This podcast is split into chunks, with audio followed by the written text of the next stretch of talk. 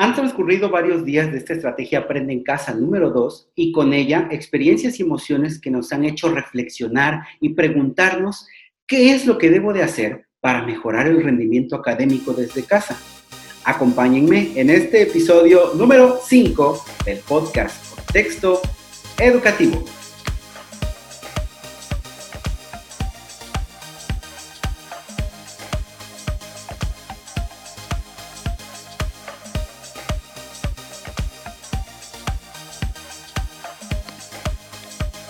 Amigas y amigos, ¿cómo están? Es un gusto saludar a quienes nos escuchan por las diferentes plataformas de podcast y también para quienes nos acompañan a través de nuestro canal de YouTube. Sean bienvenidos a este quinto episodio en el cual hemos preparado un tema súper, pero súper importante para mejorar nuestro desempeño en esta estrategia de Aprende en Casa número 2, la cual si bien ha sido buena, pero también ha traído algunas situaciones las cuales todavía no alcanzamos a comprender muy bien. Y por ello nos acompaña el día de hoy una súper, pero súper invitada. Ella es licenciada en educación primaria por la Benemérita Escuela Normal Veracruzana. Cuenta con experiencia laboral en el contexto rural, semiurbano y urbano. Toda una amante de la educación y revelación de las redes sociales. Directamente desde su canal de YouTube Aprende con Mai, nuestra querida profe, la maestra Maite López Ortiz. Profe Mai, ¿cómo estás? Hola, muchas gracias. Mil, mil gracias por invitarme a Contexto Educativo. Muy feliz de estar aquí contigo, amigo y colega de, de años, egresados de la misma alma mater. Estoy muy agradecida por estar esta mañana compartiendo aquí contigo. Hombre, muchísimas gracias a ti por acompañarnos y por brindarnos el honor de contar con tu presencia, porque sabemos que estás haciendo un trabajo muy importante y muy bonito para poder llegar a todos los hogares de las niñas y de los niños en esta estrategia Aprende en Casa 2, que la verdad a todos nos tomó de sorpresa. ¿A ti cómo te ha llevado Aprende en Casa 2? Así es, la verdad que esta pandemia nos cambió la vida de, manera radical y pues hay que adaptarnos a las nuevas condiciones que, hay en la vida. Y bueno, el aprende en casa es una estrategia maravillosa, pero bueno, como en todo, pues tiene sus, sus deficiencias y claro que se puede fortalecer. Claro, totalmente. Fíjate que muchos padres de familia, muchos compañeros maestros nos han estado comentando acerca de lo que ha sido Aprende en casa. Y es que si bien eh, para muchos ha tenido el acceso total a, medios de comunicación, redes sociales y demás con con dispositivos electrónicos, ha habido algunos otros que no han tenido esa fortuna e incluso muchas personas que la tecnología pues a veces no se nos da muy bien y híjole, ¿no? Ha sido totalmente complicado, pero ¿cuál ha sido tu experiencia durante esta primer semana de Aprende en Casa? ¿Cómo lo has llevado?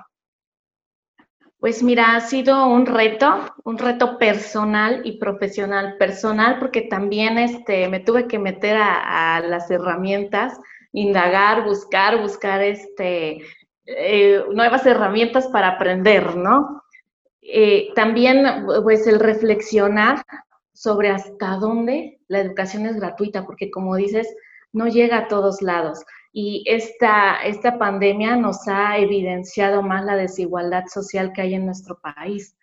Porque si bien algunos tienen todos los accesos a Internet, tablet, celular, este, un sinfín de, herramientas más. Hay quienes no, no les llega ni la señal de, de TV, ¿no? Claro, claro. Las comunidades eh, alejadas y que, bueno, hay que buscar las estrategias para que ese derecho a la educación llegue a todos los niños de nuestro país. Claro, y es aquí donde muchas maestras y maestros se han tenido que eh, valer de mil y una habilidades y estrategias que quizá nosotros ni siquiera sabíamos que teníamos, ¿no? Hace unos días eh, escuchaba en, programas de internet e incluso lo veía en redes sociales que decía una publicación, las redes sociales se inundaron de los verdaderos influencers. ¿Quiénes? Las maestras y los maestros. Porque realmente ahorita vemos un ejemplo de esto es contexto educativo y aprende con Mai, que buscan llegar a, cada uno de los espacios donde están nuestras niñas y nuestros niños. Y bueno, ¿qué decir de aquellos maestros que sabemos que están en comunidades donde no llega el Internet, no llega este tipo de comunicaciones y han tenido que acercarse ellos a pesar de la pandemia y a pesar de todos los, los peligros y riesgos que existen, han ido a, a, dar sus clases, ¿no? Han buscado la manera de, de cómo hacerlo porque el enfoque pedagógico que pretende el modelo educativo habla de, tres aspectos, el vivencial, el dialógico y el reflexivo. Y si bien de alguna manera no estamos presentes en la escuela, pues bueno, sabemos que estamos construyendo a partir de una interacción la cual hemos tenido que encontrar y ha sido, ha sido totalmente diferente. Y eso, obviamente, a través del diálogo que podamos establecer eh, vía electrónica o semipresencial, por así llamarlo, acercándonos a las comunidades, nos hace reflexionar y nos hace reflexionar qué tan importante y valiosa es la escuela. ¿Qué podríamos reflexionar? ¿Qué reflexión harías tú sobre la importancia de la escuela y la importancia de que realmente la escuela sea vivencial? Exactamente, la, la escuela presencial siempre va a ser fundamental no es imposible sustituirla con un programa de televisión, un video. El, contacto diario, las experiencias de los alumnos eh, nunca van a ser iguales que a través de una pantalla, ¿no? El hecho de estar en, el salón, compartiendo el mismo espacio, el reírnos, el, convivir, el compartir, pues nunca se va a igualar. Eh, sí aprende en casa, es, es, una, es una guía muy buena para saber de los aprendizajes y en algún momento pues que van a ser el, el parámetro para evaluar, ¿no? La, la nueva generación. Pero hay que eh, retomar el hecho de que pues muchos maestros pueden planear sus clases en línea, pueden tener videollamadas vía Zoom, Meet, Classroom, pero hay maestros que no, que, sus comunidades están bien lejanas y es de admirarse a aquellos maestros que han planeado, han hecho sus cuadernillos o guiones didácticos y los han ido a dejar hasta la comunidad, como bien dices, eh, exponiéndose, ¿no? Al virus, a, cualquier situación y que bueno, en estos momentos pues el, salir de casa es un riesgo para todos. Claro, hace unos días platicábamos en el episodio número 3 con nuestra psicóloga Marisola, que le enviamos un, abrazo y un besote a nuestra psicóloga, sobre la cuestión de las emociones.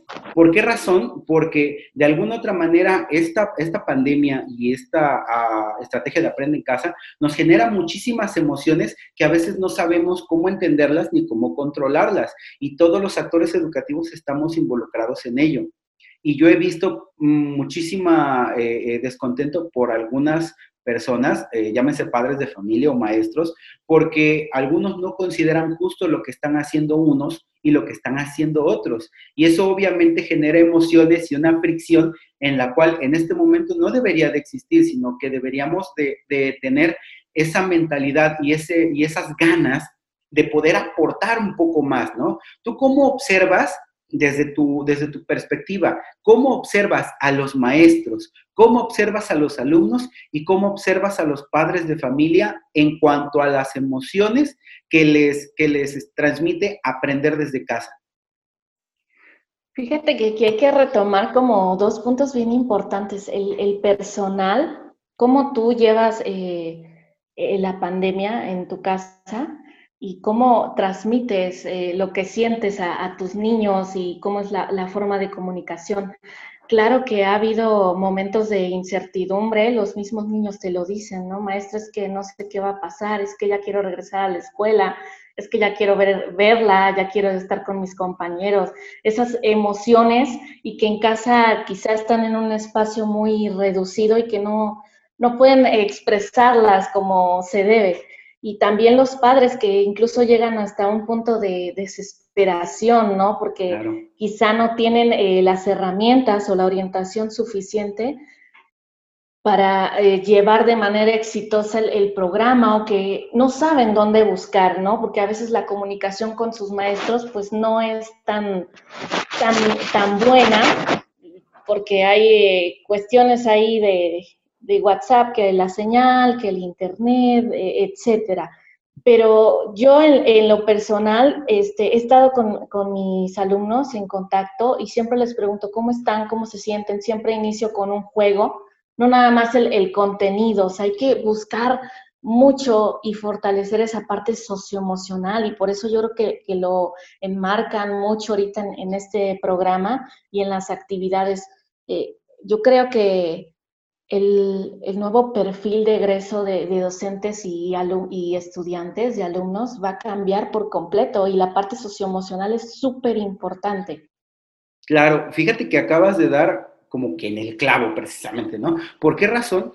Porque eh, tú misma lo has dicho, yo empiezo con un juego y, y la verdad es que de alguna manera existe tanta tensión en este momento, tanto para nosotros maestros como para los padres de familia, porque no nada más están pensando en ayudar a, los niños en, sus clases, están pensando en su trabajo, eh, en lo que van a comer, en lo que tienen que hacer, piensan en muchas cosas y entonces a veces el niño se queda en medio de estos dos actores educativos, maestros y padres de familia, y entonces no sabe a quién voltear a ver, ¿no? Y el papá se estresa y el, y el maestro se estresa porque no sabemos cómo controlar la situación. Y tú misma lo has dicho, yo puedo empezar con un juego. Y aquí es importante resaltar el valor que tienen los juegos para poder aprender y educarse. No solamente el hecho de estar, para quienes tienen acceso a, materiales este, audiovisuales o dispositivos electrónicos, estar cinco, siete horas pegado a una computadora, viendo la clase, haciendo tarea,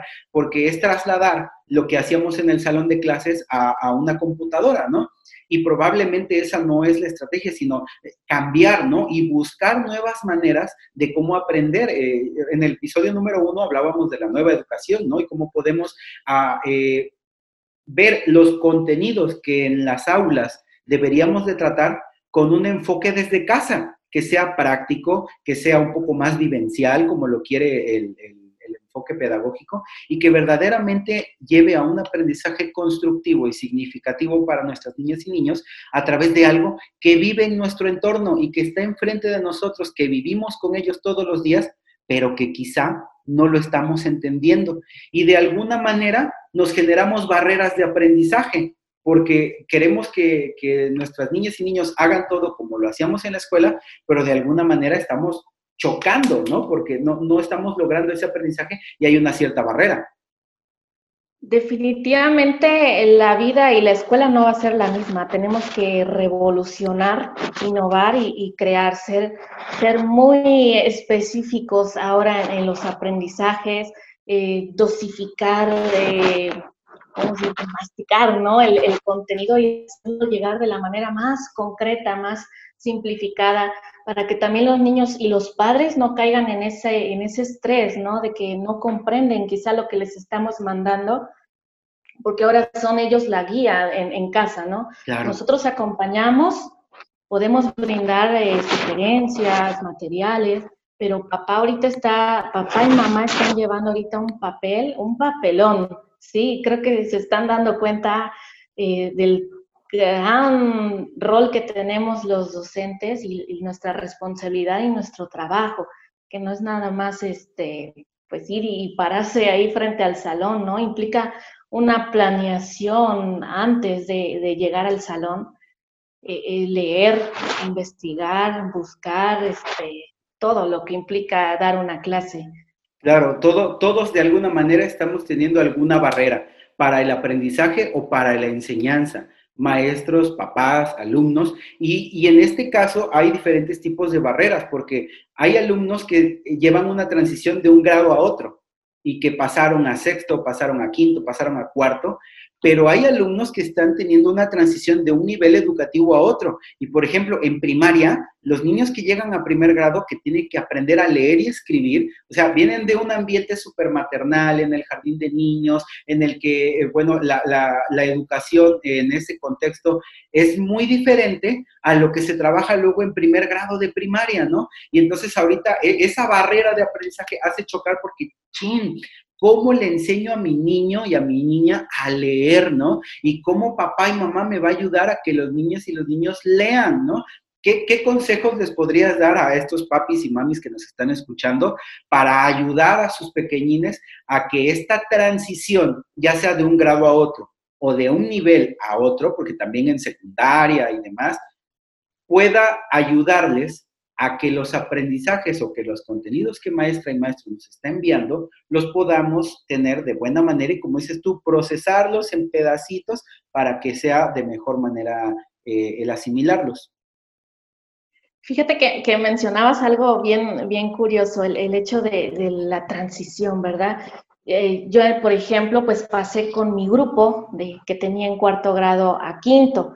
Ya es un grupo que conozco, hay comunicación con los padres, ya más o menos sabemos la, dinámica, pero yo me pongo en los zapatos de, aquellos maestros que tenían grupo nuevo, que no conocen a sus niños, eh, y a la inversa, ¿no? Los niños que pasan de preescolar a primero y que, no hay nada, nunca se va a igualar el, primer día de clases, ¿no? El llegar con tu mochila nueva, conocer a tus compañeritos, a tu maestra, y que este año no se dio.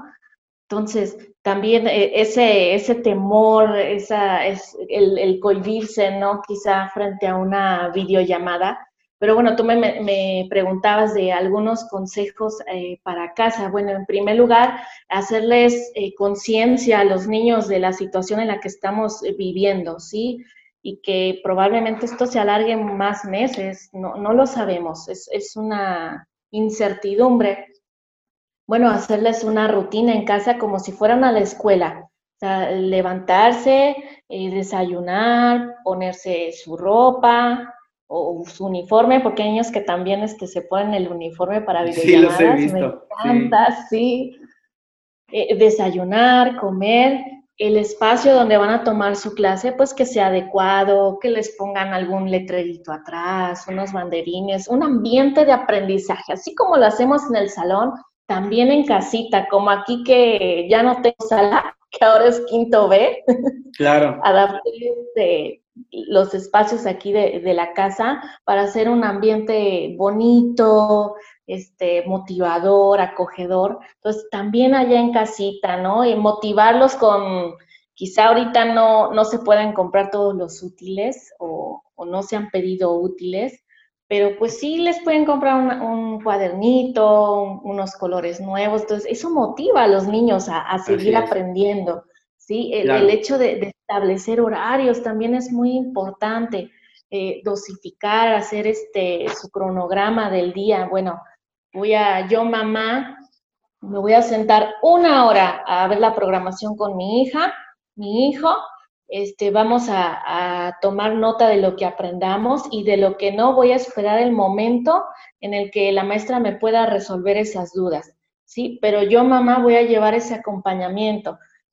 Claro, también tenemos casos en donde eso no es posible y los niños se quedan solos toda la mañana o toda la tarde. Entonces, ahí sí hay que, rescatar más, ¿no? Este, estar más en, comunicación con, esas familias donde los niños no llevan ese acompañamiento o esa explicación, esa guía de, de mamá o papá. Claro, claro, sí, este, Acabas de, mencionar algo muy importante, lo que es la motivación, ¿no? La realidad es que muchísimos de los estudiantes del sistema educativo nacional, eh, muchas veces se les etiqueta de que, bueno, es que este niño no aprende, es que este niño no sabe.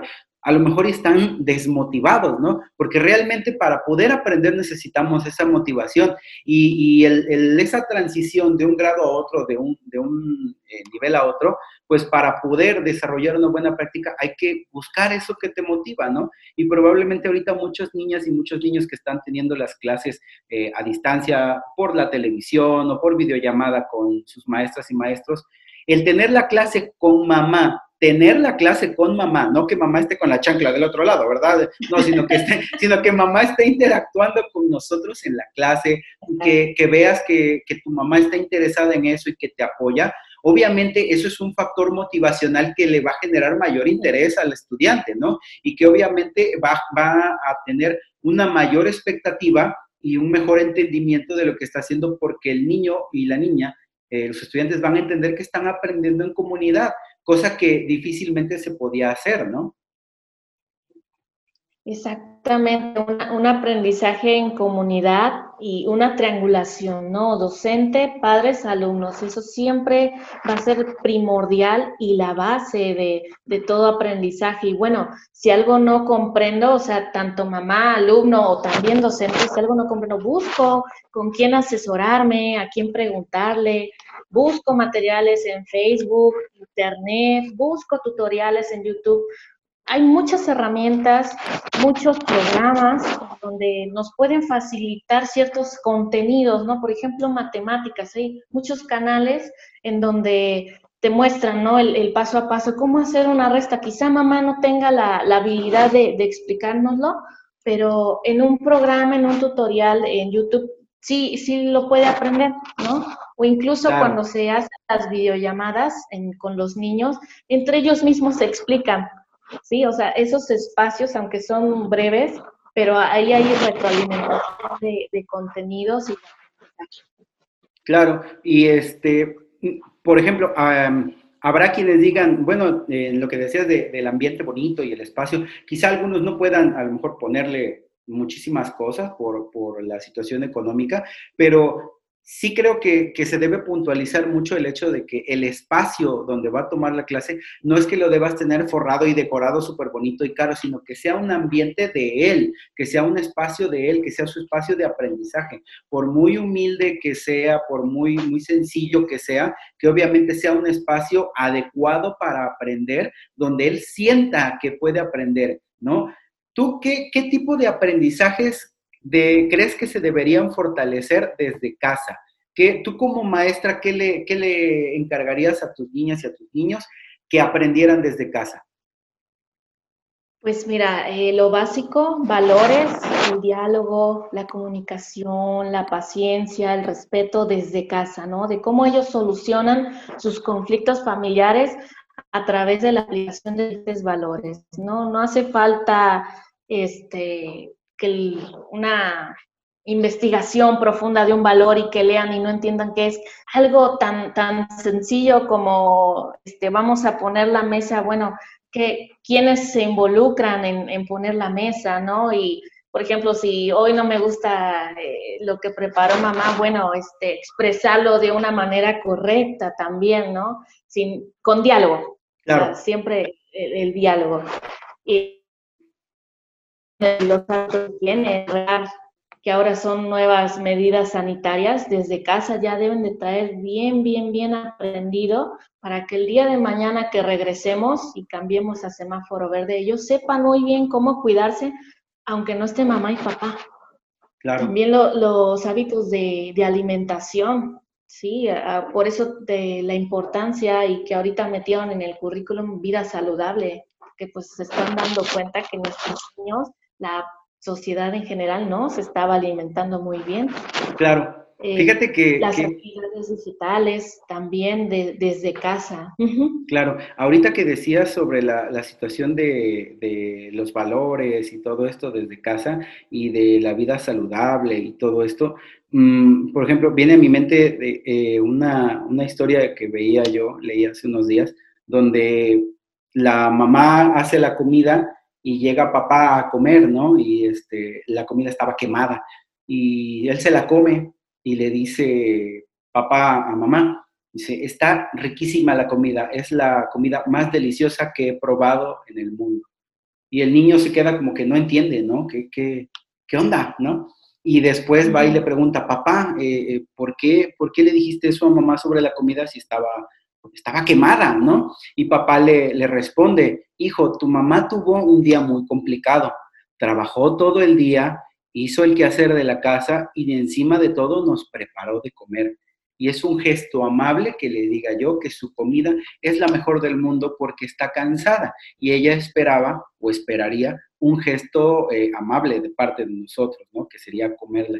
Y eso habla sobre el, el, valor, la comprensión y la empatía que tenemos que desarrollar desde casa ahorita que estamos, porque todos estamos haciendo de alguna manera el mejor esfuerzo. Las mamás y los papás están haciendo un esfuerzo enorme desde casita para, para mantener el hogar y para, para, educar a nuestros niños, ¿no? Maestros están haciendo un esfuerzo enorme porque están haciendo labor de maestro, y haciendo labor de mamá y papá en casa, ¿no? Y los niños están haciendo su mayor esfuerzo estudiando y aprendiendo a ser buen hijos porque estamos aprendiendo en, comunidad, ¿no? Entonces, ahí como decías ahorita, la cuestión de los valores, ¿qué tenemos que reforzar desde casa? Muchísimos valores, mamá y papá, ¿no?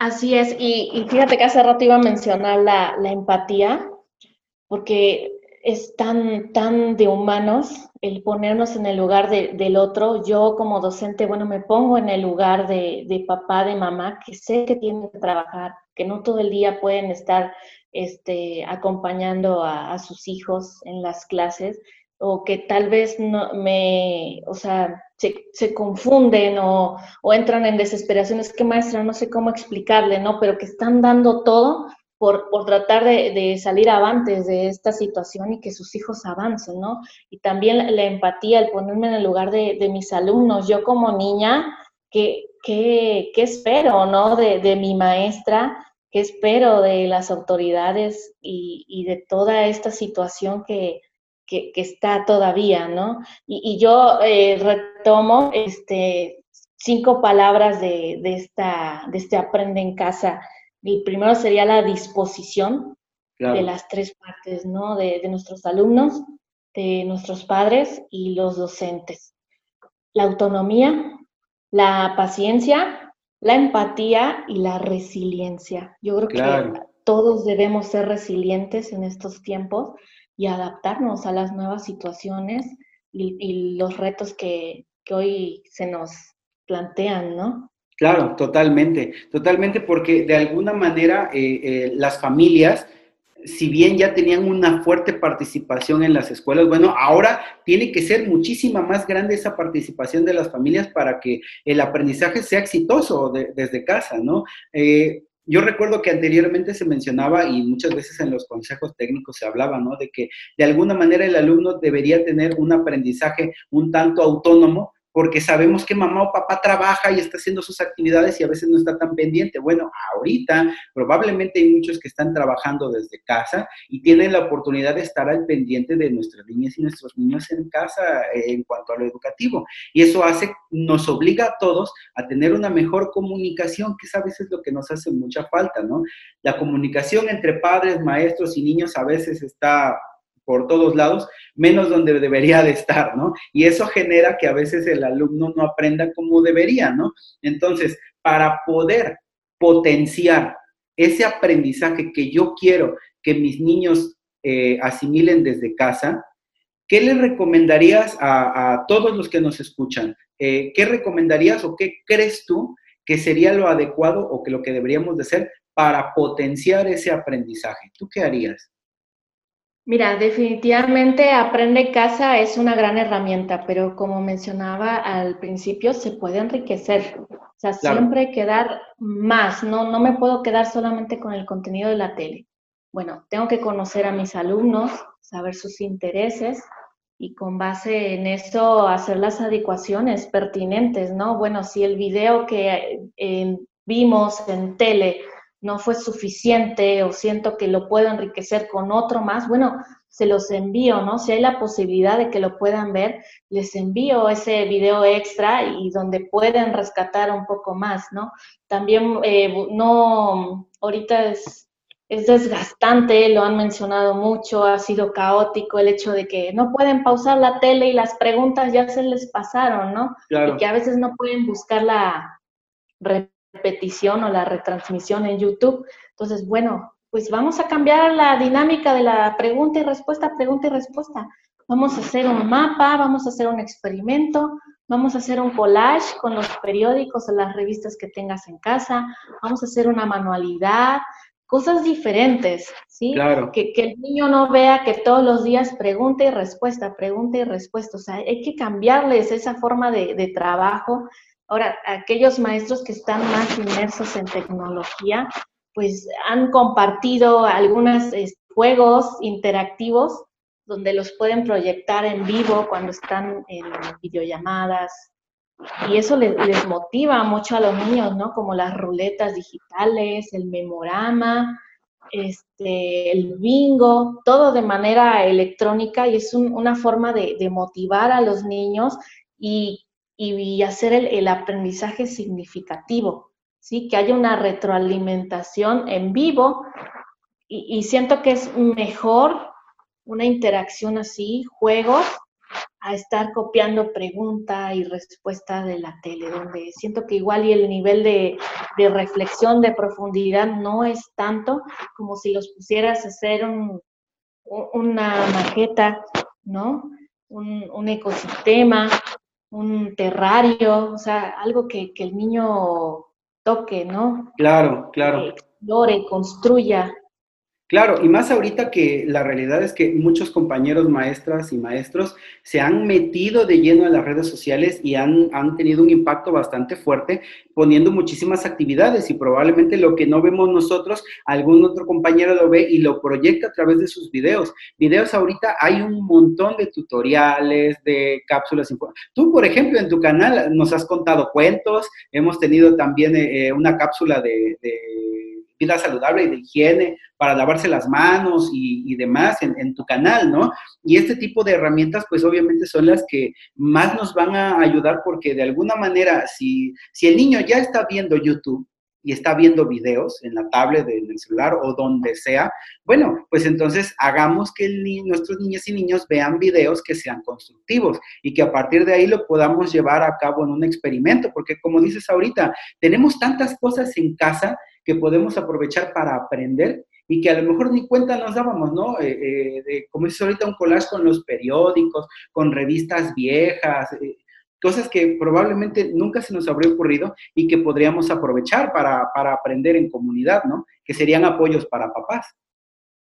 Exactamente, de todos los materiales que hay en casa pueden surgir muchísimas ideas. Ya es cuestión de, de hacer como un banco de, de actividades o, o, sugerencias. O sea, Tan solo, por ejemplo, el cartón del huevo, eh, unos frijolitos se pueden ocupar para el conteo, para multiplicar, para sumar, para restar, y, es algo que tienen en casa, ¿sí? No, tienen que salir ni, gastar. Y bueno, como dices, si los niños tienen la, posibilidad de estar viendo YouTube o estar navegando en Facebook, bueno, hacerles llegar materiales que, que enriquezcan, que potencialicen su aprendizaje no nada más este, pues el, los videojuegos, este, claro.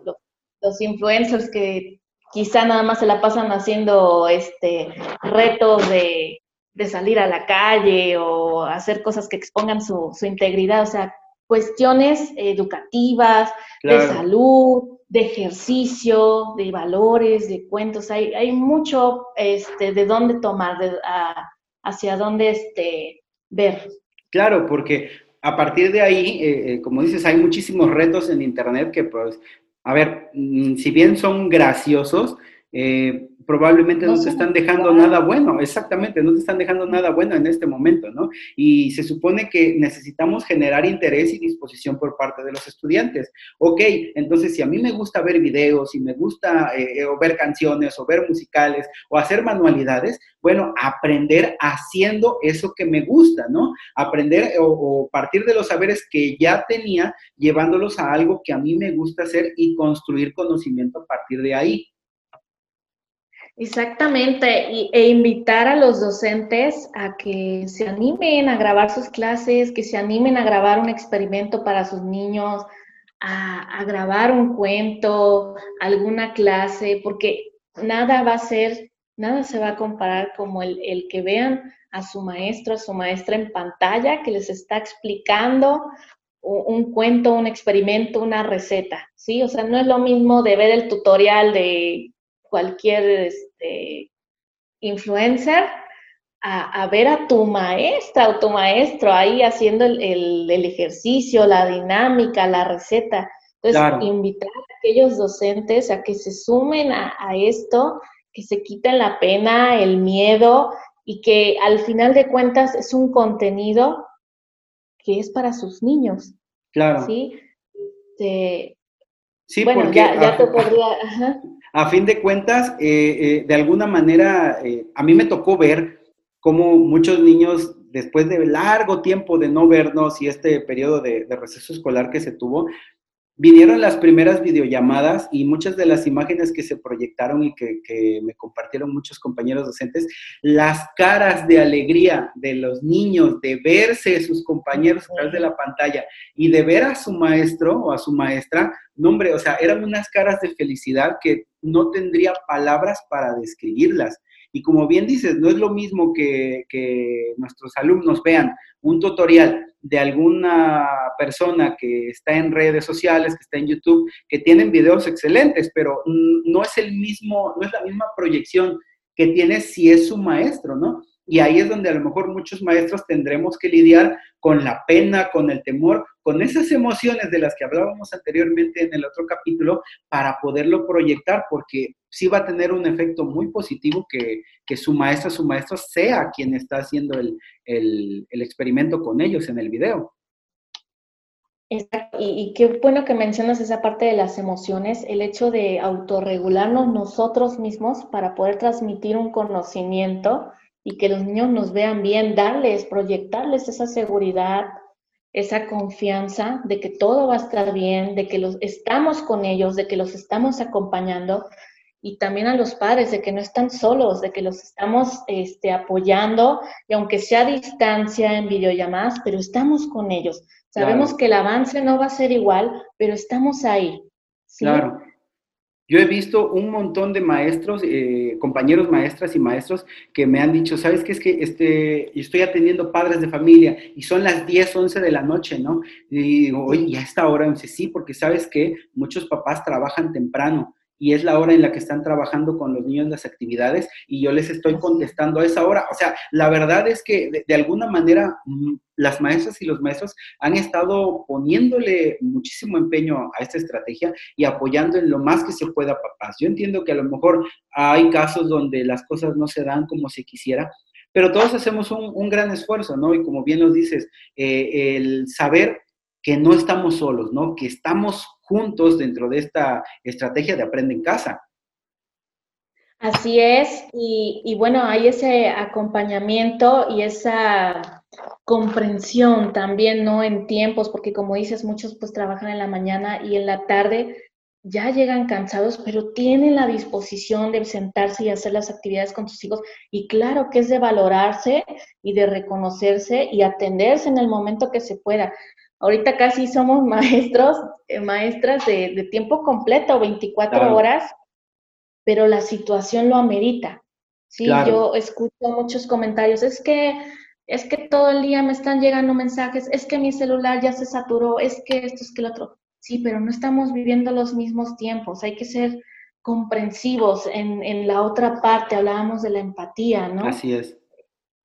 Yo, claro que como en todo debe haber un reglamento, un horario, pero sabes que hay casos que se salen de, esa, de ese parámetro general de, en los que sí pueden cumplir un horario, ¿no? Claro. hay que ser muy, muy conscientes de esas situaciones y, radica mucho en, el hecho de, de, conocer a tu grupo. Y bueno, si, si no es un grupo que pasó contigo del año pasado, pues buscar la estrategia y tener una, plática con, mamá, con papá, con los alumnos, ¿no? Claro, así es.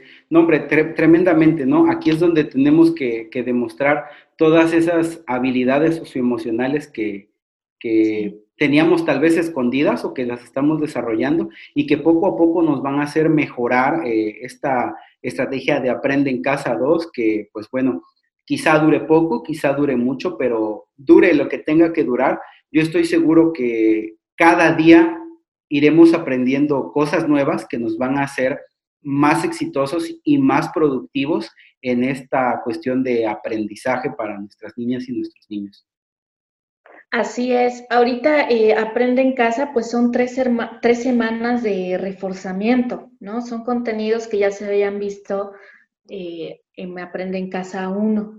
Estamos en espera de que al 14 de septiembre ya inicien los programas con los contenidos de, grados actuales, ¿no? Y estamos también en incertidumbre de cómo va a ser el programa, este, cómo van a ser las clases, qué contenidos. Estamos a la espera de eso, pero con la, la mentalidad y la actitud de que tenemos que dar más que eso también, no nos podemos quedar con la tele, la radio o el cuadernillo, hay que dar mucho más para poder llegar a nuestros alumnos, poder darles un seguimiento, que haya un avance y, en algún momento que, regresemos ya a las, a las aulas de manera presencial, bueno, retomar, rescatar todo esto que vimos en Aprende en Casa, que va a ser la base para evaluar.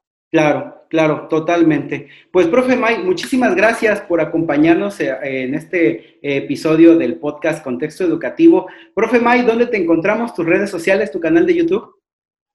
Ay, muchísimas gracias. Pues tenemos la, plataforma Aprende con May, que nació precisamente de esta necesidad de, apoyar, de orientar, de que, bueno, muchos padres no saben dónde buscar los materiales. Bueno, ahí los pueden encontrar y, cualquier comentario o, material que necesiten, pues lo, pueden escribir ahí en, en un mensaje y con gusto los apoyamos, buscamos el material y lo subimos a la página. Es precisamente con esa finalidad. También estamos en, YouTube, que es contenido exclusivo para niños, cuentos, experimentos, este, todo, todo lo que, lo que van a ver ahí, este, ya, ya hay contenido, pero poco a poco lo vamos a ir subiendo.